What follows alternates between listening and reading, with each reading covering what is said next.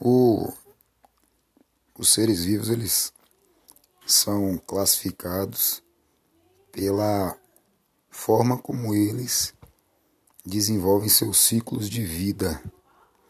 É, há três tipos de ciclos de vida que são o ciclo de vida aplobionte, aplonte, ciclo de vida aplobionte, diplonte e o ciclo de vida diplonte.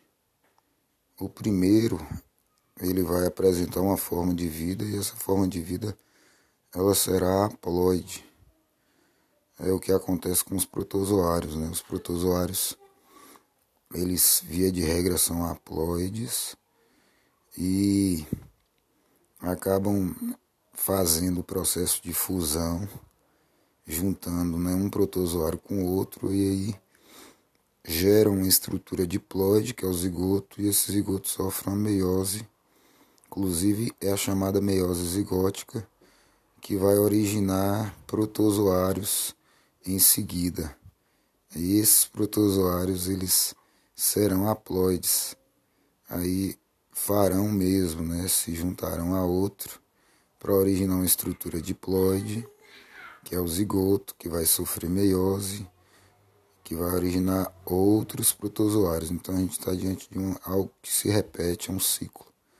Por que, que é haplobionte? Porque só tem uma forma de vida, a forma de vida haploide, que é justamente outro termo que ajuda a explicar haplobionte, aplonte. Já no caso dos haplobiontes diplontes, são exemplificados por nós humanos. São é, encontrados é encontrada uma forma de vida apenas, e essa forma de vida é uma forma de vida diploide. Aí essa forma de vida diploide, ela acaba originando gametas por o processo de meiose, é a meiose então chamada de meiose gamética. E aí esses gametas eles vão se juntar e originar uma estrutura diploide, que é o zigoto. O zigoto vai sofrer mitose e vai originar então um indivíduo inteiro é, que é multicelular, né, que é formado de várias células. E aí esse indivíduo ele vai originar gametas por meiose, é a meiose gamética, e esses gametas vão se juntar a outros, fazendo com que o zigoto se constitua. E esse zigoto, por mitose, vai se desenvolvendo um novo indivíduo. Então isso vai se repetindo. Só tem uma forma de vida, por isso que é aplobionte e essa forma de vida ela é diploide, por isso que é aplobionte diplonte. E o outro tipo de ciclo de vida é encontrado nos vegetais, que tem duas formas de vida, a forma de vida haploide e a forma de vida diploide. A forma de vida haploide é o gametófito e a forma de vida diploide é o esporófito. E aí o gametófito gera gametas, o esporófito gera esporos.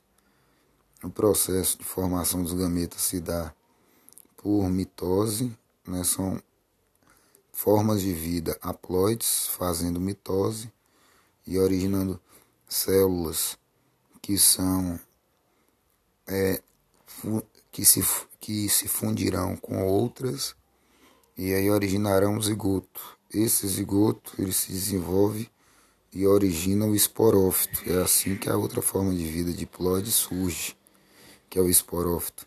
O esporófito, por sua vez, é que sofrerá meiose. É a conhecida meiose espórica, porque vai gerar esporos.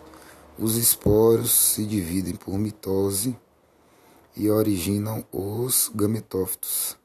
Os gametófitos fazem novas mitoses ocorrerem e originam gametas. Os gametas se fundem e originam então um zigoto. E esse zigoto ele vai se desenvolver no esporófito que vai sofrer meiose originar esporos.